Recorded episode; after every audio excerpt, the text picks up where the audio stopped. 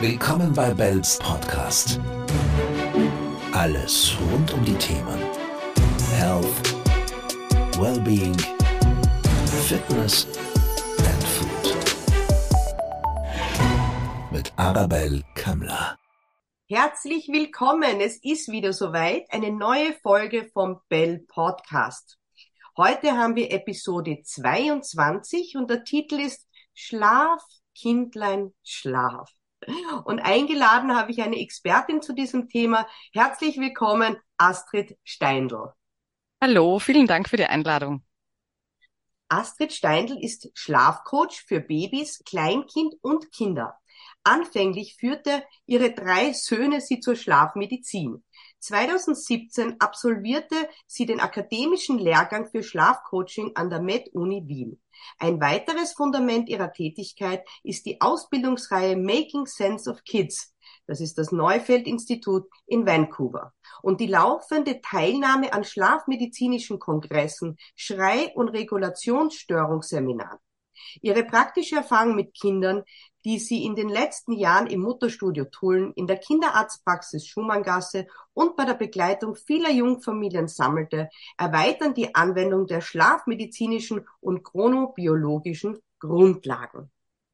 Liebe Astrid, ich kenne dich aus persönlichen Gründen, also nicht wegen mir, aber wegen meiner Tochter ist auch schon nun äh, einige Jährchen her, aber mir war absolut klar, dass du einer meiner Gäste sein wirst in meinem Podcast, weil dieses Thema glaube ich, äh, beschäftigt so gut wie jede Mutter. Manche oder Väter, Eltern natürlich, Erziehungsberechtigte mhm. und natürlich ähm, alle, die mit Kindern zu tun haben, auch Kinderpädagogen in Kindergärten und ähnliches. Deshalb freue ich mich wirklich sehr, dass du dir die Zeit nimmst, heute bei uns im Podcast Gast zu sein.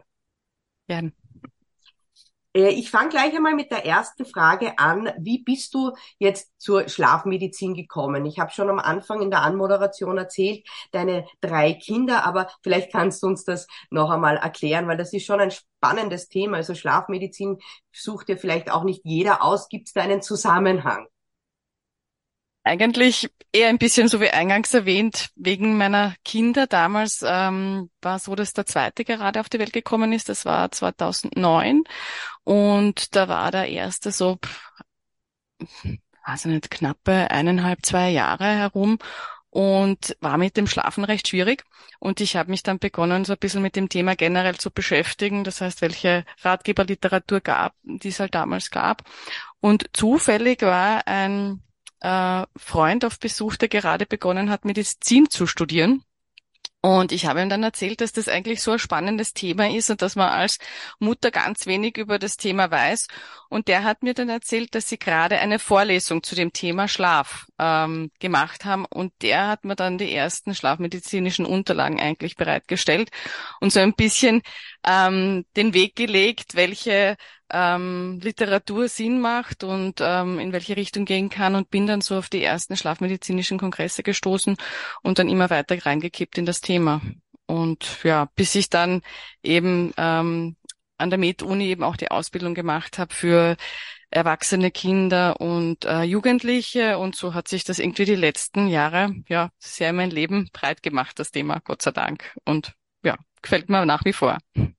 Ja, ich finde auch toll, dass du, dass du das machst. Und ich habe auch einige an dich weiter empfohlen, weil dieses nicht schlafen können für Kinder ist das eine Thema. Aber wenn die Eltern auch nicht schlafen können und, und denke nur an alleinerziehende Mütter, an mich, mich selber, also 24-7, dann auch keine Unterstützung zu haben. Und das war auch der Grund, warum ich damals zu dir bin, ähm, um Hilfe zu holen. Das ist ja unglaublich ähm, nervenzerreibend. Und deshalb bin ich sehr froh, dass es da Hilfe gab deinerseits.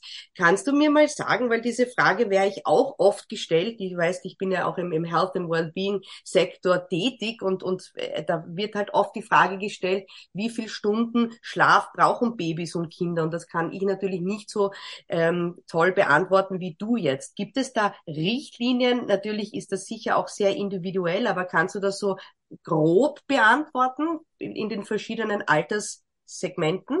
Also da gibt's ja ganz unterschiedliche Empfehlungen. Manchmal sind die Spannbreiten wirklich sehr breit, ja, wo man sich denkt, okay, eine Baby-Empfehlung von 10 bis 18 Stunden, wo einfach dann wieder die Spanne extrem breit ist.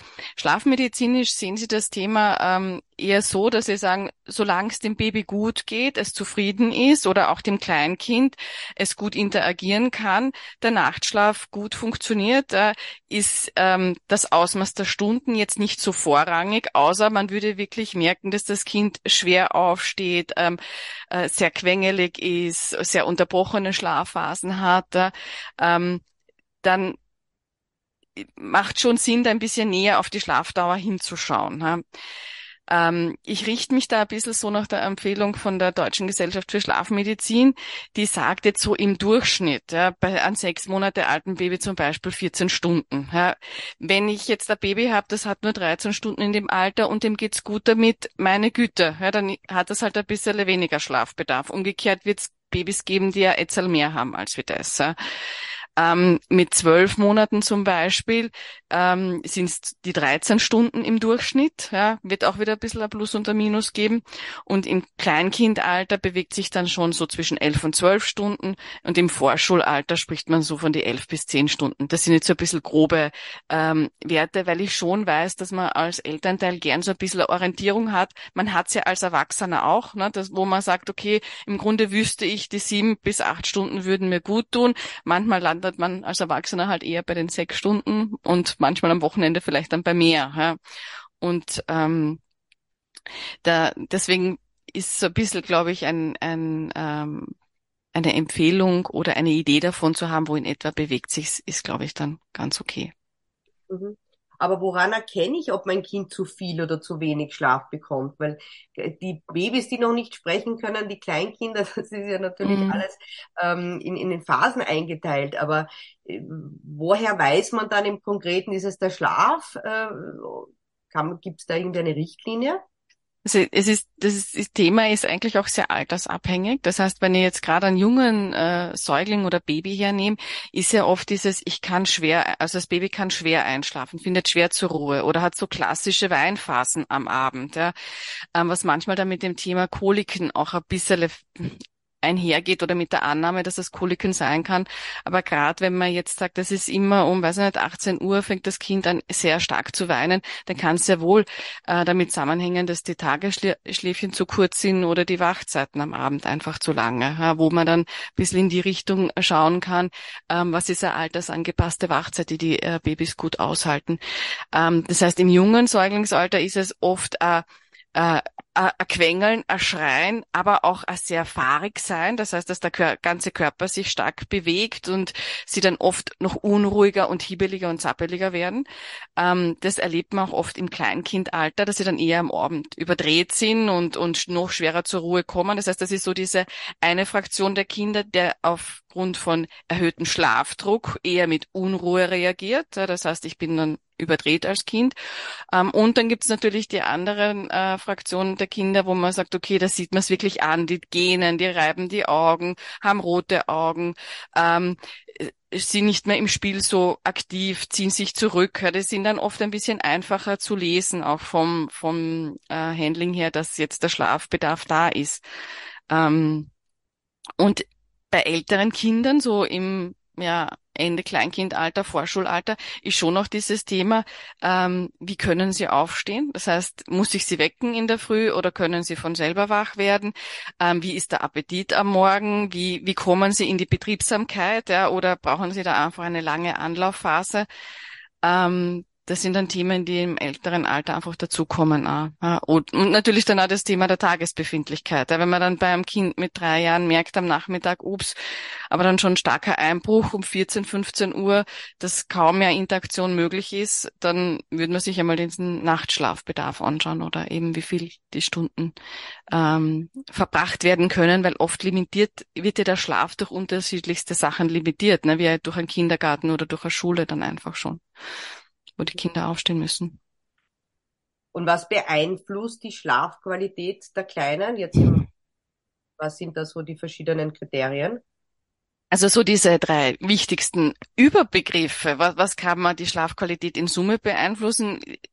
Spreche ich immer gern von den Dingen, die am Tag passieren. Ja, das heißt, das kann sein, äh, wie ist das Trinkverhalten, wie ist das Essverhalten, ähm, wie ist die Lichtexposition? Ja, das fängt an, wie ist das Licht am Morgen, wie ist es am, am späten Abend oder in der Nacht? Ja, das heißt, alles so diese Haupttaktgeber der inneren Uhr. Ja, das heißt aber auch Aktivitätszeiten habe ich sehr viel Aktivität am Vormittag oder sehr viel Aktivität am Nachmittag oder eben schon in den Abend rein.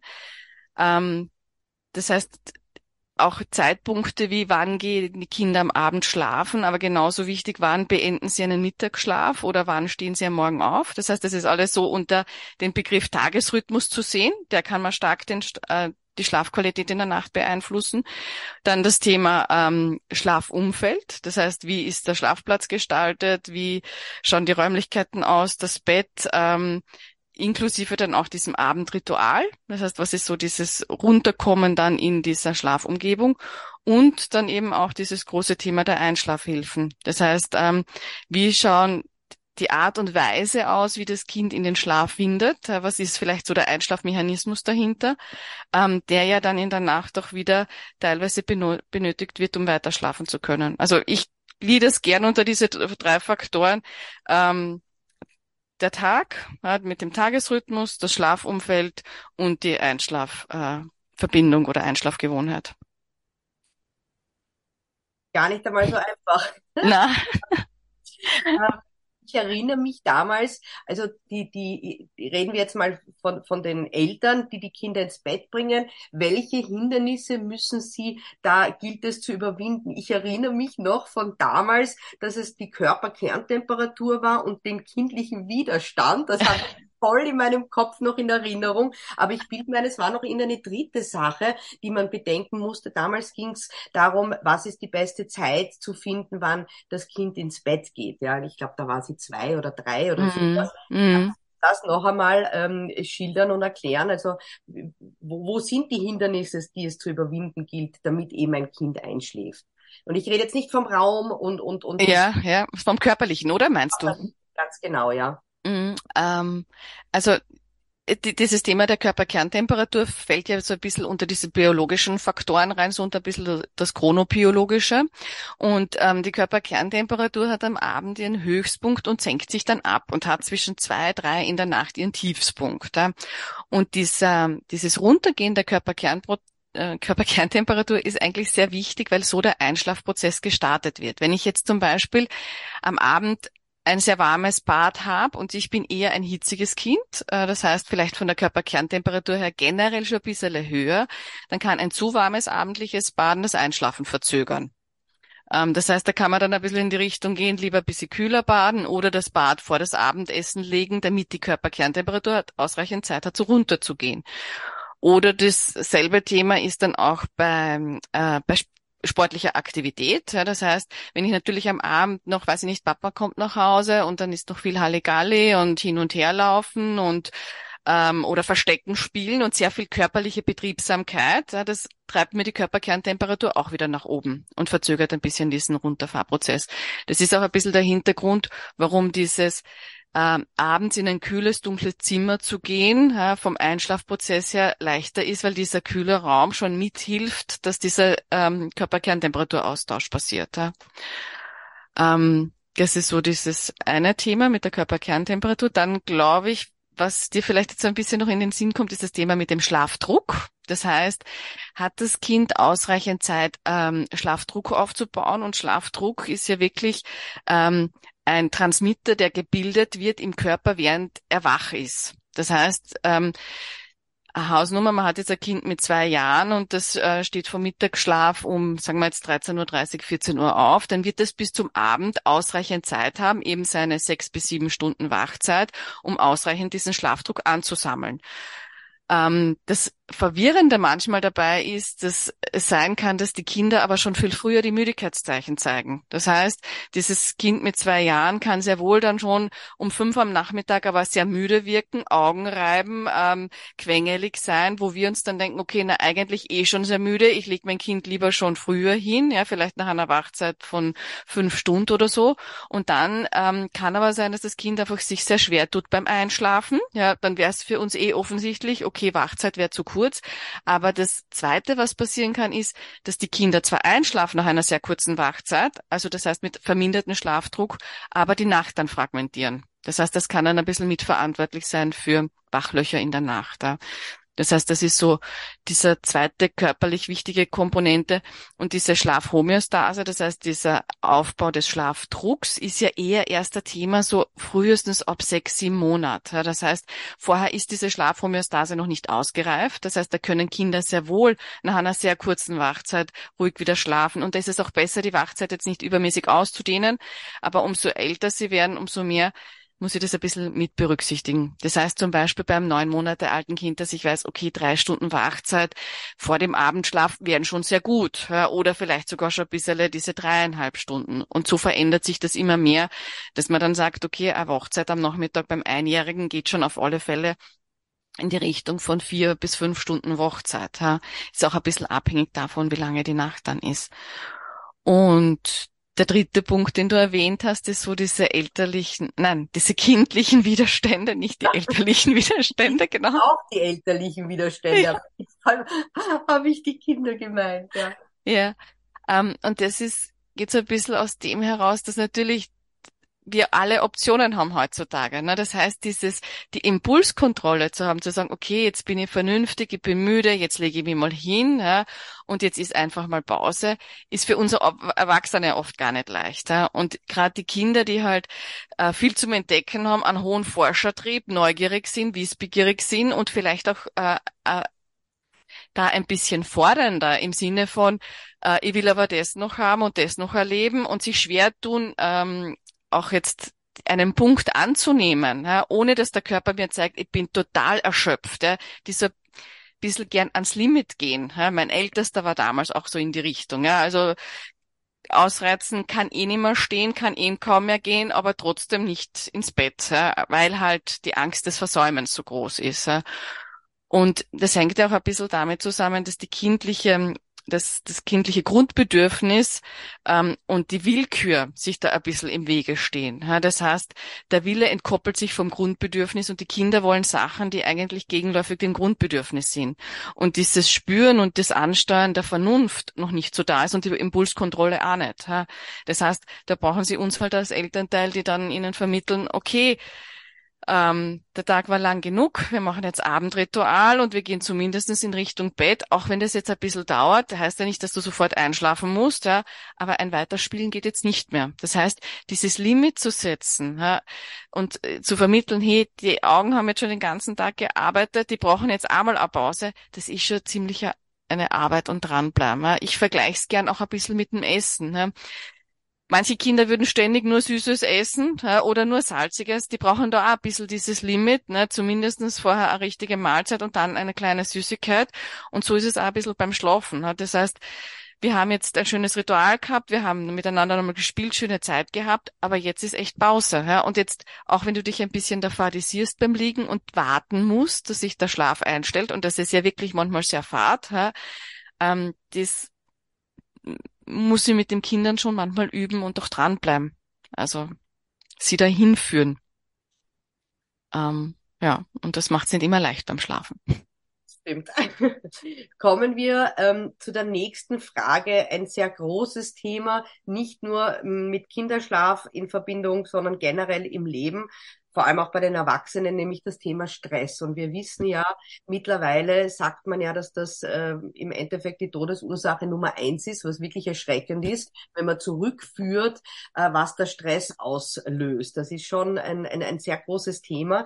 Ähm, ich möchte dich gerne zwei Fragen in einer stellen und du mhm. kannst dann beantworten, wie du es für richtig hältst. Ich würde gern wissen, wie wirkt sich der Stress von Kindern auf das Einschlafen und das Durchschlafen aus. Also quasi, wenn die Eltern ähm, sich einfach schon, wenn sie genervt sind, und ich rede hier wirklich aus dem Nähkästchen, es ist menschlich, ja, wenn man jeden Abend und man kann schon immer, natürlich liebt man das Kind über alles, aber es ist irgendwann geht man an seine Grenzen, kann aber trotzdem nichts ändern dran und muss es tun. Das heißt, äußerlich kommt man dann vielleicht noch ganz gut rüber, aber innerlich kann es einem schon wurmen, ja, also das ist ja auch eine Art von Gefühl und feinfühlige Kinder spüren das natürlich, das war wahrscheinlich in meinem Fall der Fall, aber wenn, wenn ein Kind vier bis sechs Mal in der Nacht aufwacht, dann ist das ein Schlafentzug. Und dieser Schlafentzug war ja früher im Krieg eine Foltermethode. Ja, also es ist wirklich Folter gewesen.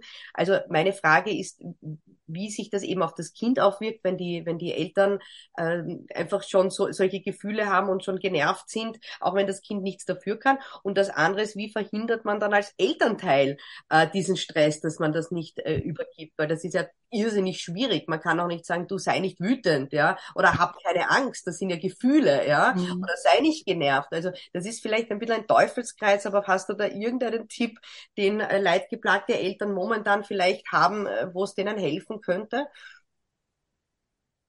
Ich glaube, oft ist es ja so eine Mischung aus, einerseits selber viele Aufgaben erfüllen zu müssen, ja, viel Anforderungen im Alltag bewältigen zu müssen und halt eben Job, äh, Kind, ähm, ja, Alltag, Haushalt, ja, vielleicht dann auch noch Beziehungsthemen. Ähm, und dann kommt natürlich der Schlafmangel, der das Ganze noch einmal schlimmer und intensiver macht.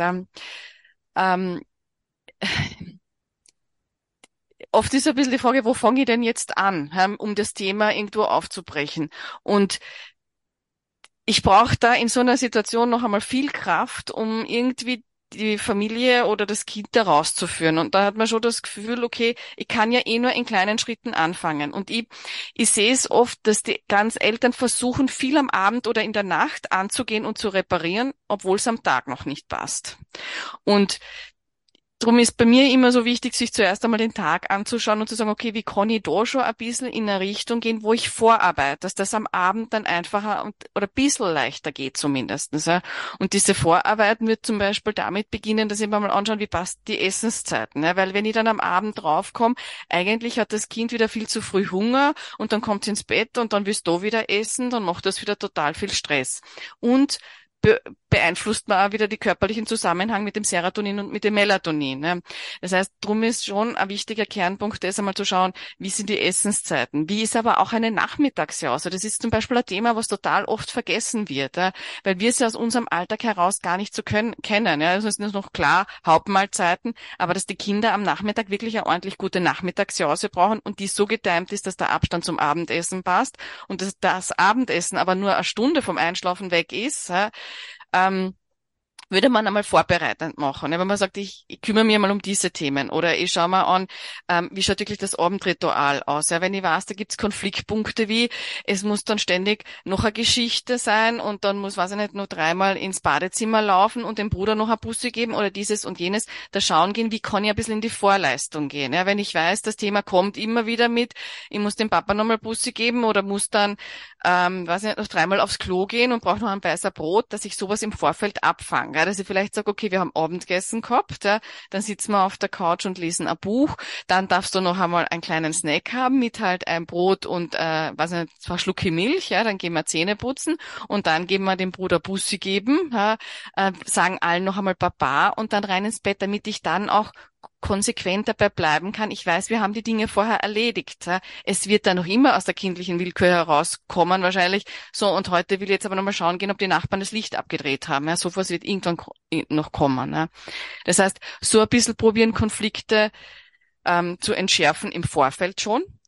Ähm, manchmal ist auch so dieses Thema der Nein-Erfahrung, inwieweit kann mein Kind mit einem Nein generell umgehen, würde ich auch tagsüber mehr reinholen. Ne? Man hat halt manchmal tagsüber gar nicht so die Situation, weil Arbeit, Kindergarten und so, aber dass man schon am Wochenende anschaut, wie geht's dem Kind überhaupt? Erlebt's Nein-Erfahrungen und kann es mit dem umgehen. Heißt, wenn ich jetzt weiß, Kind ähm, will jetzt unbedingt, weiß ich nicht, ähm, am Spielplatz gehen. Ja, und ich weiß, jetzt ist eine gute Situation da, dass das Kind nicht übermüdet ist und ähm, jetzt gerne das hätte und ich dem Kind aber jetzt vermitteln kann, du, wir können jetzt nicht rausgehen, jetzt bleiben wir noch ein bisschen zu Hause. Das ist jetzt leider so.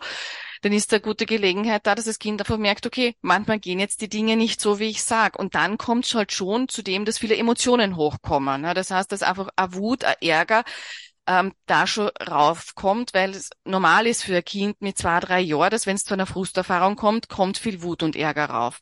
Und das lieber dann da am Vormittag schon üben. Ja, dass es einfach auch merkt, okay, die Mama erkennt jetzt meine Gefühle an, ja, und da kann ich sagen, ich weiß, du ärgerst dich jetzt und bist traurig drüber, aber es ist jetzt so, dass nicht die Hauptnein-Erfahrung immer am Abend passiert.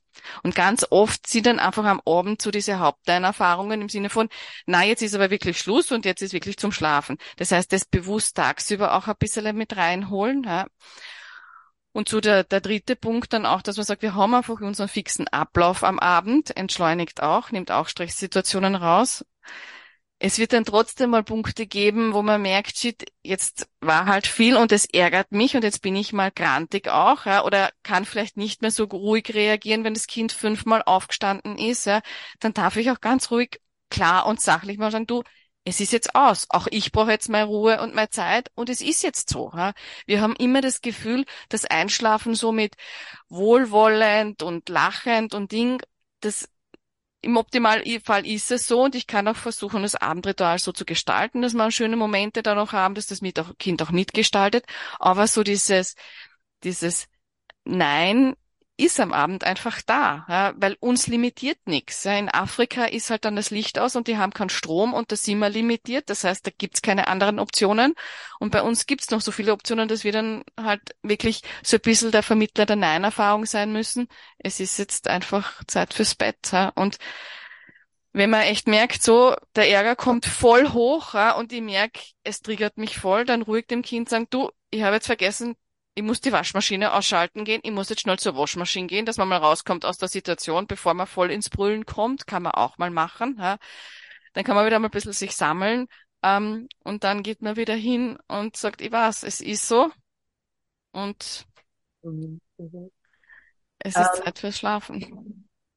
Ähm, ich würde gerne das Thema Albträume ganz kurz ansprechen. Gibt es da irgendeinen einen, Zusammenhang mit, mit etwas oder passiert das? Kann man etwas dagegen tun? Was tut man, wenn es dann passiert? Hast du da vielleicht irgendetwas äh, aus der Schlafmedizin, was, was interessant sein könnte? Oder ist man dem ausgeliefert und wenn ein Kind Albträume hat, trösten und, und versuchen wieder einzuschlafen? Also natürlich, wenn tagsüber sehr starke Ereignisse sind, ja, wie Streit im Kindergarten oder das Kind sitzt im Kinderwagel und wird vom Hund angekläfft oder jetzt noch weitaus blödere Dinge, ja, die einfach mal passieren können, ja, wie ähm, Krankheit von am befreundeten Kind oder eben wirklich sogar vielleicht Tod oder so Sachen, das kann schon sehr aufwühlend sein und sehr beschäftigen. Oder auch ein Schuleintritt ja, oder ein Schulwechsel oder so. Ja.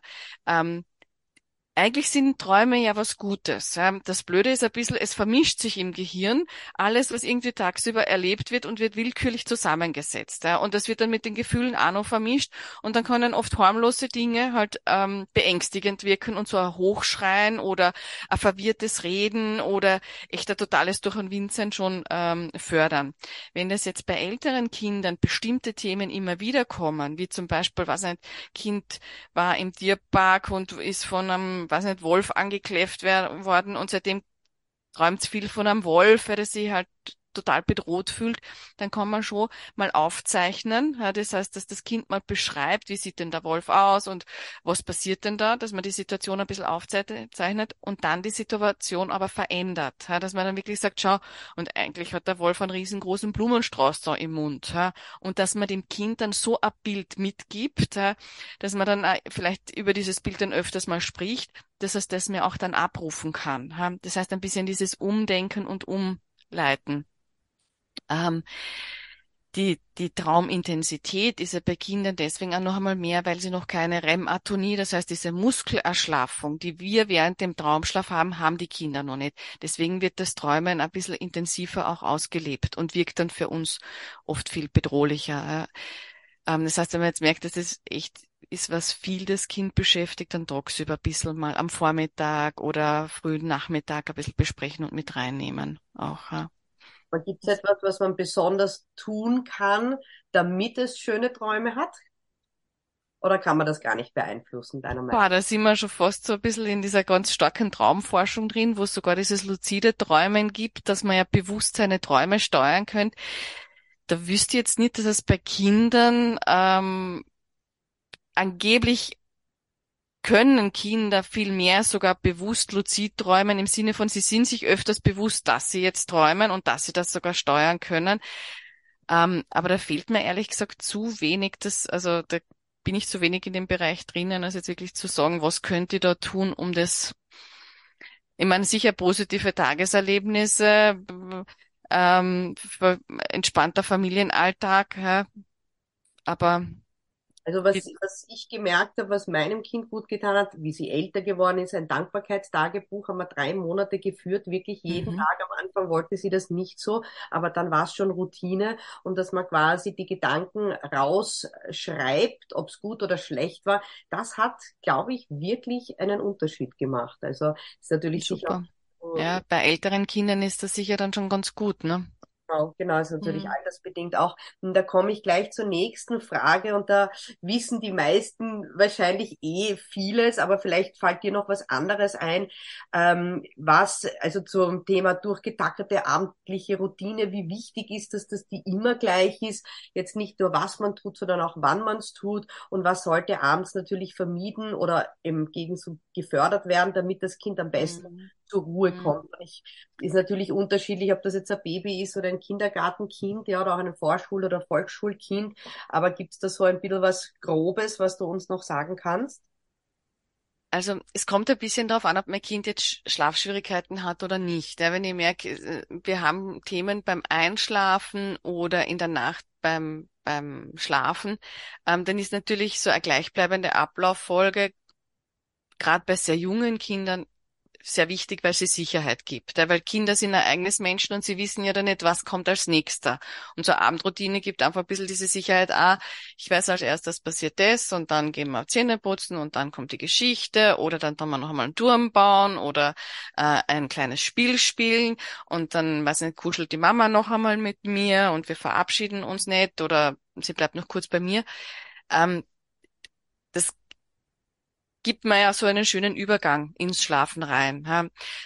Ähm, Gerade wenn jetzt im Alltag neue Themen passieren, wie Kindergartenwechsel oder Schulwechsel oder so, sind dann so feste Abläufe ja fast noch einmal wichtiger, weil sie ja dann ähm, schon diese Möglichkeit geben, ah, ich habe da äh, ein Grundgerüst, wo ich mich entlang handeln kann. Auch wenn äh, gerade alles andere ein bisschen durcheinander ist, aber ich weiß, die Punkte bleiben gleich.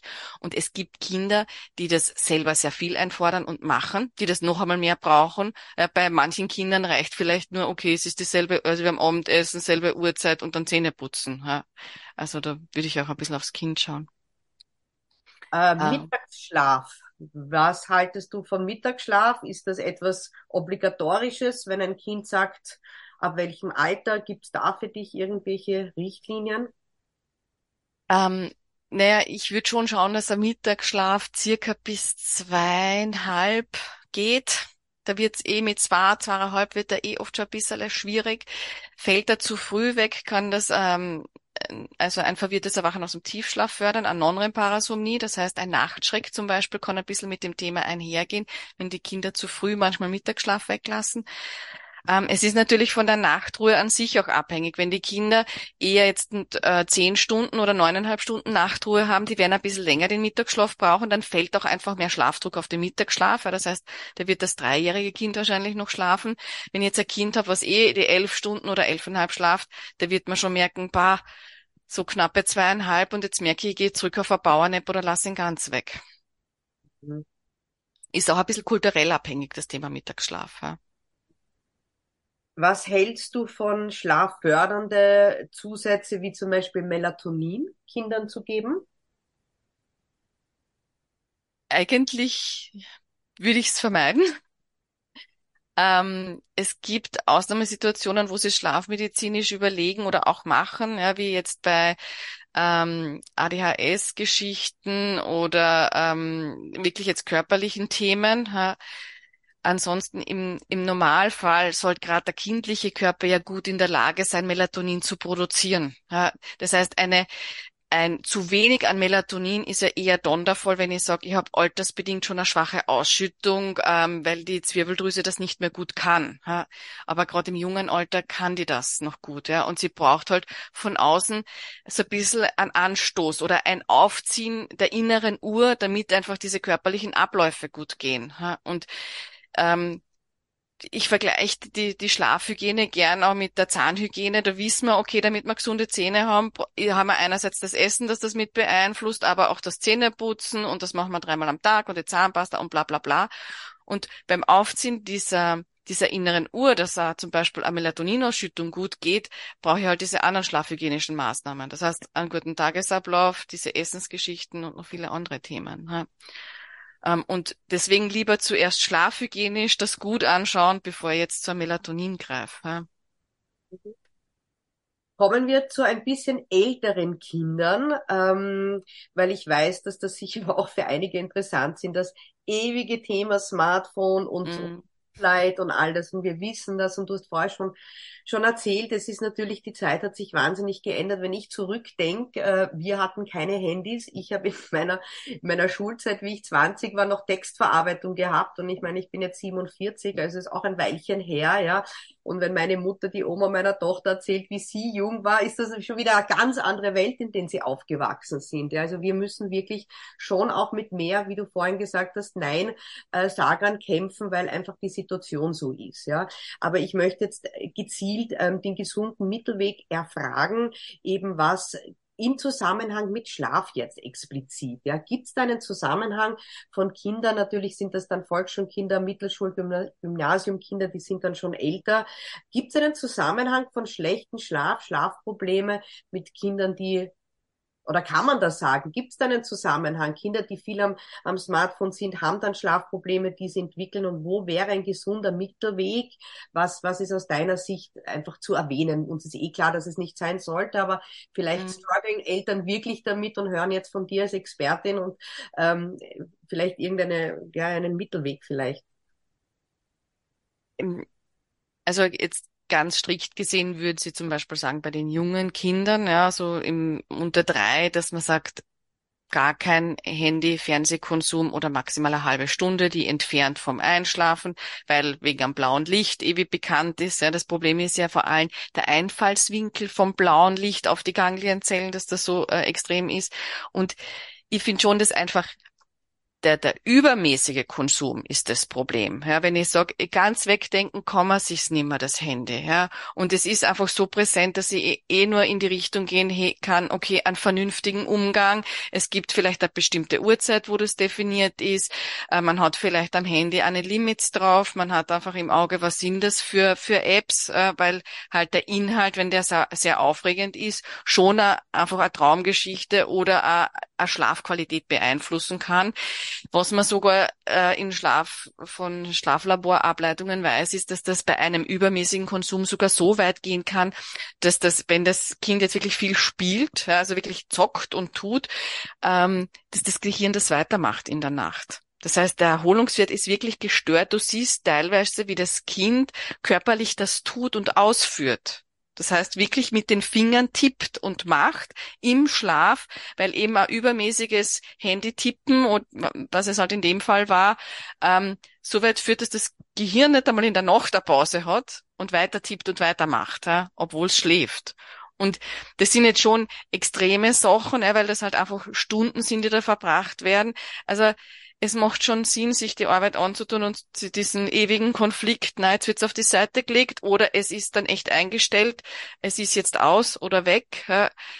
Ähm, und das begleitet uns leider lang. Also ich, ich würde es schon im Auge behalten.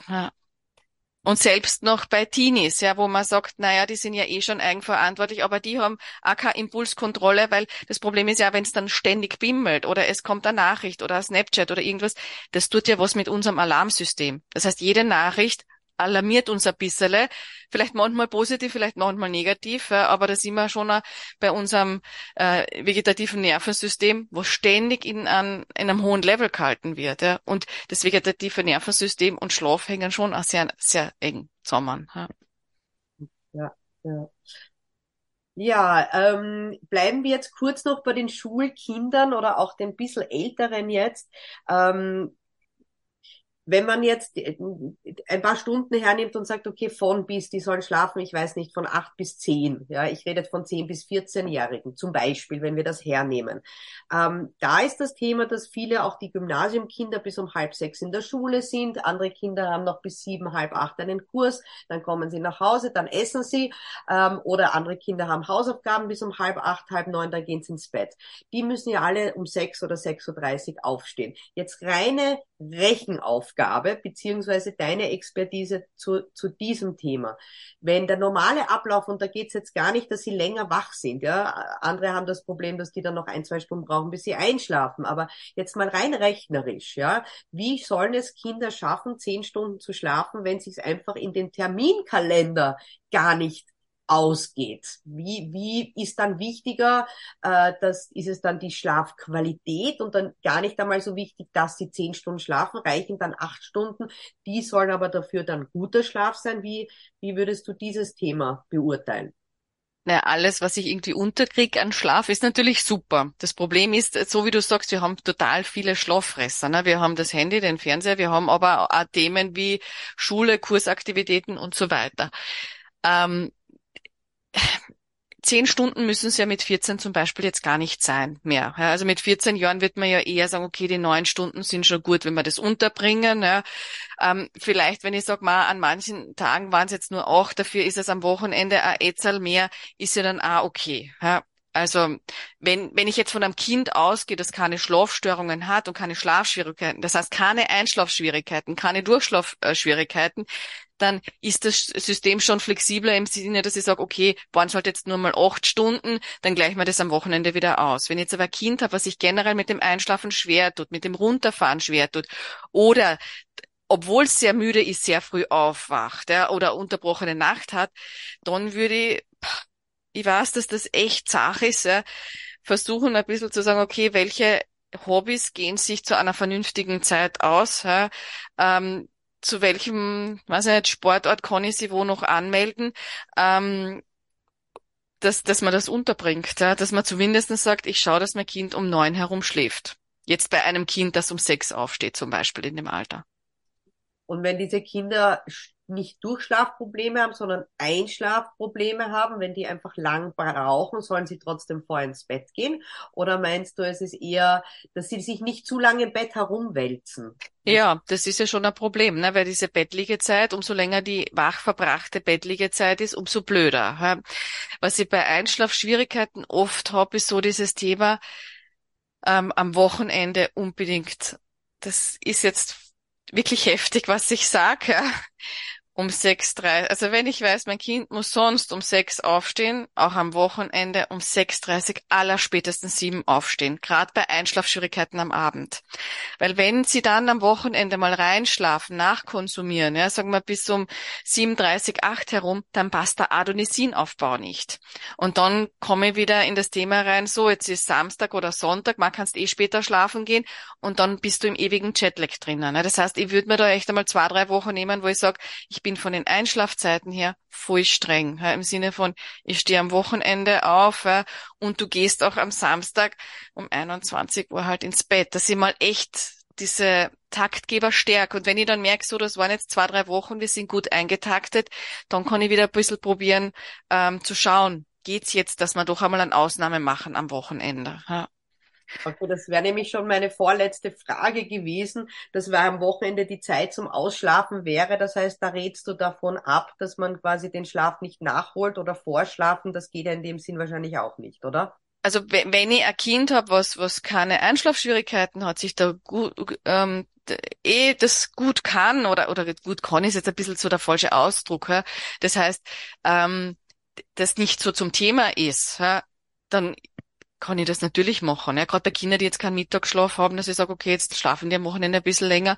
Und wenn die mir dann am Sonntag normal einschlafen können, am Montag normal aufstehen können, dann meine Güte. Wenn ich aber merke, shit, ich habe natürlich eine Einschlafverzögerung am Sonntag, weil mein Kind halt normalerweise diese 14 Stunden oder diese 12 Stunden Adonisinaufbau halt hat mit 14 Jahren vorher. Ja ähm, und dann ist aber am Sonntag ist es erst um acht oder neun aufgestanden und dann soll es um neun am Abend schlafen. Dann hat sie ja nur zwölf Stunden Adonisinaufbau. Und das ist dann einfach quälend und schwierig. Ja. Und gibt es absolutes Zeitlimit, wo man sagt, weiß nicht, Schulkinder jetzt, ja, äh, die sagt unter zehn Stunden Volksschüler und unter acht Stunden Mittelstufe, äh, ist das absolute Minimum, was sie schlafen sollten, damit sie einen gesunden Schlaf haben? Kann man das so sagen? Gibt so eine Zahl? Also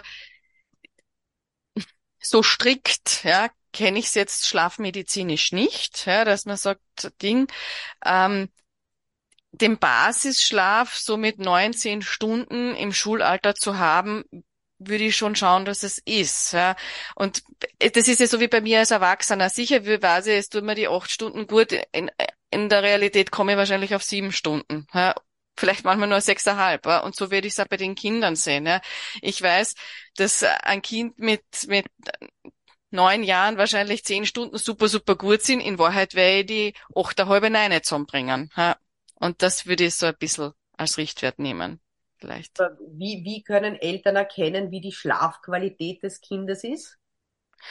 Naja, wenn ich jetzt sag, ähm, das Kind steht öfters auf in der Nacht, muss aufs WC gehen ähm, oder ist in der Früh extrem schwer weckbar oder gehend viel oder ist am Nachmittag total quengelig oder tut sich schwer beim Konzentrieren ähm, oder schwer mit der Emotionsregulation, dann würde ich merken, hey, der Nachtschlaf war jetzt unerholsam oder zu wenig. Der ganz große Punkt, den wir aber noch nicht angesprochen haben, ist eigentlich so das Thema Schnarchen oder offener Mund in der Nacht, weil das beeinflusst man weitaus mehr auch die Schlafqualität. Auf das würde ich vorrangig vor allem schauen. Ja, das heißt, merke, dass mein Kind viel offenen Mund hat, ja, ähm, weil es eigentlich wichtig ist, dass die Zunge sich in der Nacht an den Gaumen ansaugt. Ja, das heißt, so diese Ruhelage der Zunge.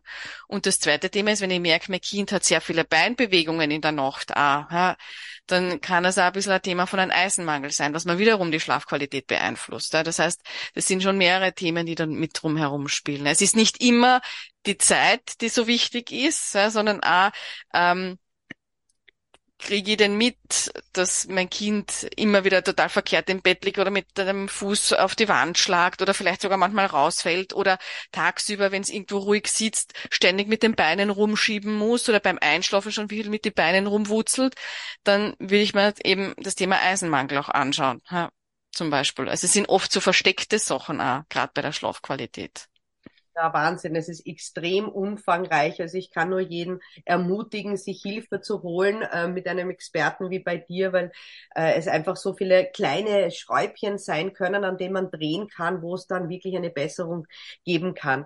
Ich habe eine allerletzte Frage und ich weiß, dass das nicht deine Altersklasse ist, ähm, die du, die du, glaube ich, betreust, aber mhm sehr zwingend, weil es auch irgendwann einmal bald bei mir der Fall sein wird. Ich würde gern, ähm, vielleicht kannst du uns erklären, ähm, was im Gehirn von, von, von Teenagern passiert, warum die ähm, dann am liebsten den ganzen Tag schlafen. Also das soll sich ja drehen äh, auf 180 Grad. Ähm, die kommen schwer aus dem Bett raus, die sind dann Nachtvögel, obwohl sie vielleicht im Vorschul- oder Volksschulalter noch nicht waren. Gibt es da aus schlafmedizinischer Sicht irgendetwas, was du uns äh, verraten kannst, äh, weil mich das persönlich einfach auch interessiert, warum das so ein extremer Schwank ist. Das ist sicher hormonell bedingt, aber schlafmedizinisch medizinisch? Gibt es da etwas? Also es ist natürlich die, ich glaube, dass eine Summe der Dinge mitspielt im, im, äh, im Pubertätsalter, im Sinne von, ich werde mein, mein eigenständiger Mensch, ne? ich kann Entscheidungen selber treffen. Es sind, es werden andere Sachen wichtiger, wie Freunde, wie Ausgehen, wie Ding, und da ist natürlich dieses ich bleib länger auf ja, und ich habe dann noch Interaktionszeit mit den Freunden, die geht halt oft nur am späten Nachmittagabend. Ja, die bringe ich im Tag nicht anders unter. Ja. Das heißt, von dem heraus ähm, verschiebt sich ja der Chronotyp auch wegen am Verhalten ein bisschen nach hinten. Ja. Ähm, dieses, was sich jetzt davon von Testosteron ähm, oder eben den anderen hormonellen Geschichten genau im Detail tut, muss ich ganz ehrlich sagen, habe ich selber noch nicht genau herausgefunden. Ähm, was man mittlerweile weiß, ist, dass der Chronotyp ja einerseits ein bisschen davon abhängig ist, ob die innere Uhr generell ein kürzer taktende ist, weil keine innere Uhr taktet genau 24 Stunden. Du hast entweder 24, also länger als das oder kürzer. Und wenn jetzt ähm, Kinder von Haus aus eine längere taktende 24-Stunden-Uhr haben, dann ist einfach die Tendenz, nach hinten zu entgleiten, immer später zu werden, noch mehr da. Ja, das heißt, die werden noch zu spät getaktet ähm, Modellen im Sinne von, es wird alles später. Was halt im Teenageralter oft dazukommt, ist, dass die Kinder nicht geweckt werden. Dass die halt dann wirklich schlafen bis um 12, 1 ja, am Wochenende und dann habe ich so diesen Rattenschwanz auch, der nachgezogen wird. Ja. Weil ein Teenager, der jetzt Aufgaben hat bei der, bei der Urbevölkerung ja, in Afrika, ja, da artet das nicht so extrem aus. Also es ist, glaube ich, so ein bisschen die beide, die, die, die Komponenten, ja, meiner Meinung nach. Aber ich bin jetzt sicher nicht so der Experte bei den Teenies. Ja. Wow, das war viel Information. Sogar ich, obwohl ich lang bei dir war, habe auch wieder was Neues gelernt. Und ich hoffe, dass hier unsere Zuhörer oder Zuhörerinnen sich auch was rausnehmen konnten. Äh, ich würde gerne noch deine Homepage durchsagen. Wer Interesse hat, mit dir in Kontakt zu treten, schaut am besten auf deiner Homepage vorbei. Das ist www.kinderschlaf.at. Du bietest Einzelgespräche in Wien, Tulln und auch online an. Ähm, am Ende möchte ich nur jeden ermutigen, äh, es ist alles eine Phase. Die Kinder werden von Babys, sie werden älter und dann werden sie irgendwann Teenager, kommen in die Pubertät und irgendwann sind sie erwachsen. Also es ist eine Phase, es wird vorbeigehen. Ich wünsche allen das Allerbeste. Ich bedanke mich ganz, ganz herzlich bei dir, liebe Astrid. Ich danke dir. Vielen Dank auch. Bis zum nächsten Mal. Einen schönen Tag wünsche ich allen.